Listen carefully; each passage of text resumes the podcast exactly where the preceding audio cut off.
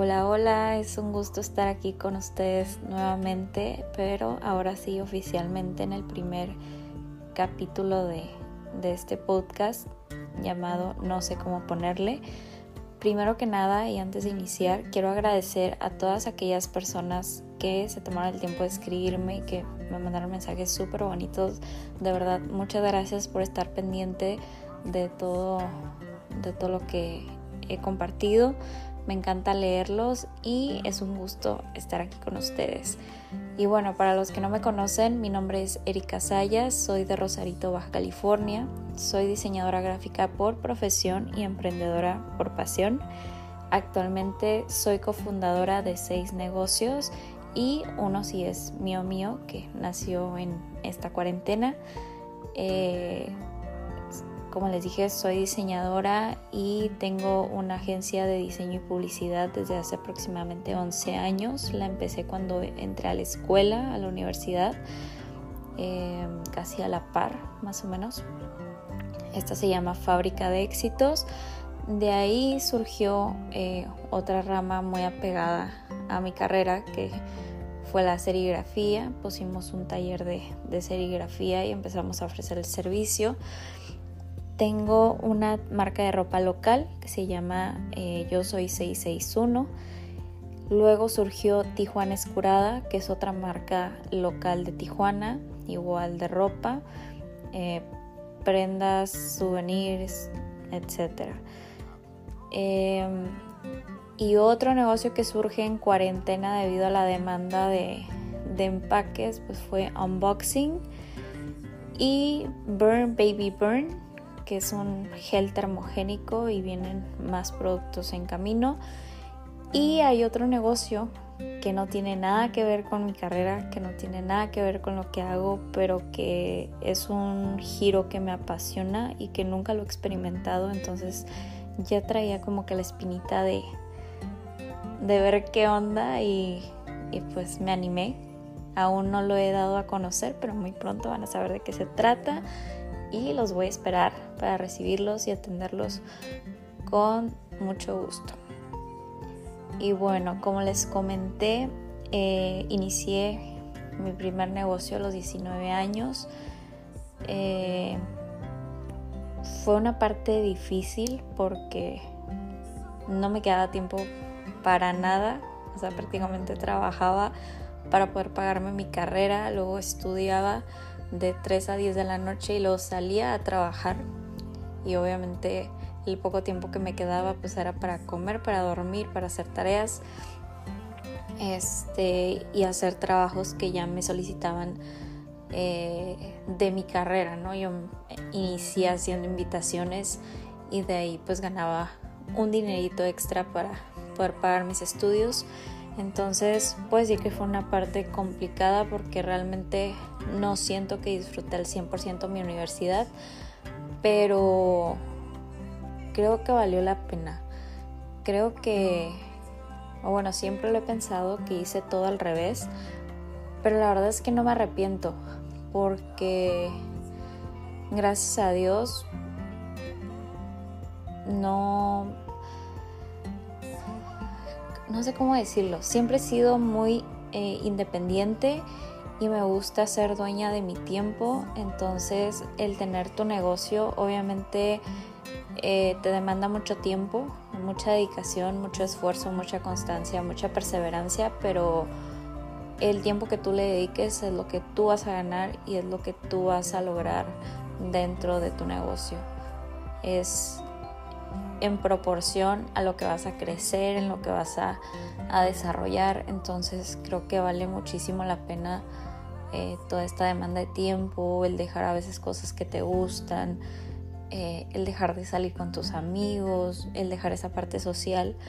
Pero creo que todo después del paso de los años vale totalmente la pena eh, porque sigues siendo una persona totalmente independiente, donde no estás preocupado por si te van a correr, por X, oye, eh, son muchas cosas, muchos factores que obviamente también pasa por tu mente de y si mañana no vendo y si mañana el negocio no funciona, pero creo que, que no es difícil, es simplemente ir viendo esa parte de cómo mejorar, cómo mejorar el servicio al cliente, cómo estar actualizado ante la demanda de los clientes.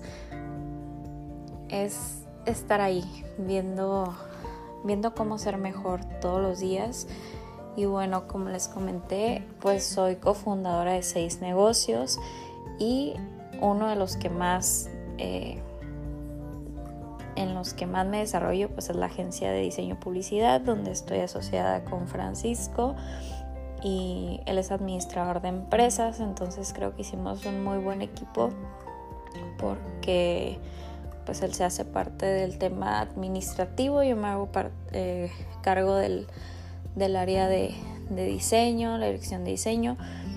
Este, obviamente hacemos de todo un poco y bueno, dentro de la agencia iniciamos con el nombre de Estudio Creativo, que fue nuestro primer nombre, pero lo cambiamos porque como estamos ubicados en una zona turística, pues la gente pensaba que era como un estudio de fotografía, que vendíamos cámaras, no sé, estuvo como muy chistoso, pero ahí fue cuando decido cambiarle el nombre y dije, a ver, o sea, quiero un nombre que no tenga nada que ver con imprenta, que no tenga nada que ver con diseño, que, que esté raro, pero que te deje pensando como que será, que será como, como que te causara esa intriga. Entonces, bueno, después de mucho pensar, se me ocurrió ponerle fábrica de éxitos porque dije, bueno, nosotros queremos ayudar a los clientes a que tengan éxito, eh, pero pues estaba como medio complicado llegar al, nombre final y bueno, al final surgió eh, Fábrica de Éxitos, aunque mucha gente a veces dice Fábrica de Sueños, pero bueno, va encaminado a lo mismo de, de hacer que todos nuestros clientes pues tengan éxito en sus negocios y que que vendan mucho, que su negocio prospere. Entonces creo que quedó muy ad hoc el nombre y aparte que es muy pegajoso a la gente. La gente siempre se acuerda de fábrica. Fábrica de éxitos, fábrica de sueños, pero se acuerda.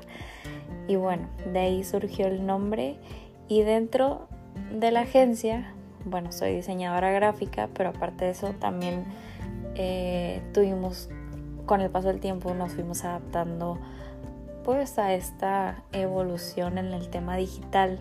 Entonces, ahorita la mayor demanda es el manejo de, redes sociales. Entonces hago diseño gráfico, soy generadora de contenido, hago fotografía para los clientes y pues parte de mi trabajo es conectar con los clientes de manera visual con días. Pero en sí hacemos, digo hacemos porque sí hacemos un poquito de todos los dos. Y bueno, ese es como un resumen de lo que hago día a día. Em, el mejor consejo que yo les puedo dar es que si tienen una idea de negocio en mente, que se avienten, que lo peor que puede pasar es que no funcione, pero si no lo hacen se van a quedar con la duda toda la vida de si hubiera funcionado, si no hubiera funcionado. Entonces, si ustedes tienen fe en esa idea, va a funcionar.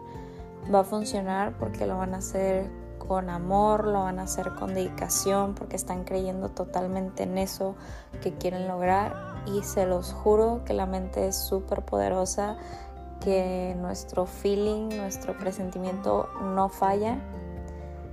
Entonces, nada mejor que creer en uno mismo y que no se queden con las ganas, que no se queden con la duda de si hubiera funcionado. O sea, inténtenlo, en serio, aviéntense. Yo me acabo de aventar al precipicio en plena cuarentena como nunca antes lo había hecho porque puedo decir que anteriormente estuve mejor económicamente, que anteriormente me sentía más segura según yo. Y no me aventé porque dije, no, me voy a esperar, eh, me voy a esperar a que me vaya mejor, me voy a esperar a que las condiciones estén de otra manera, me voy a esperar y me voy a esperar y me voy a esperar. Y no, o sea, la niña en plena cuarentena se le ocurrió abrir negocios, se le ocurrió invertir en negocios y gracias a Dios han funcionado de una manera que yo no me esperaba y creo que todo está basado en la forma en que lo hice, en que le dediqué todo el tiempo, en que le dediqué eh, mucho esfuerzo, mucho, mucha atención para que salieran bien las cosas. Y yo creo que cuando uno hace las cosas con amor funciona. Entonces, pues nada, eso es lo que, lo que les quise compartir en este primer episodio. Obviamente, si les hablo de cada uno de los negocios en los que trabajo todos los días, pues me extendería muchísimo, pero trataré de usar este canal para irles contando un poquito de la historia de cada uno y, estoy muy contenta, muy contenta de estar aquí con ustedes.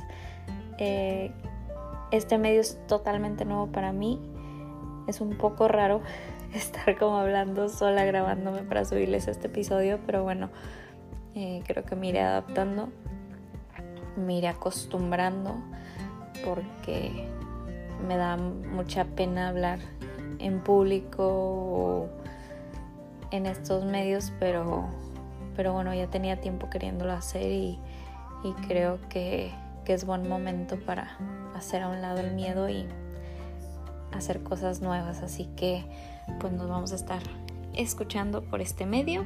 Muchas gracias a todos los que ya lo escucharon. Y si les gustó, lo comparten en el medio que ustedes quieran. Y nos vemos pronto.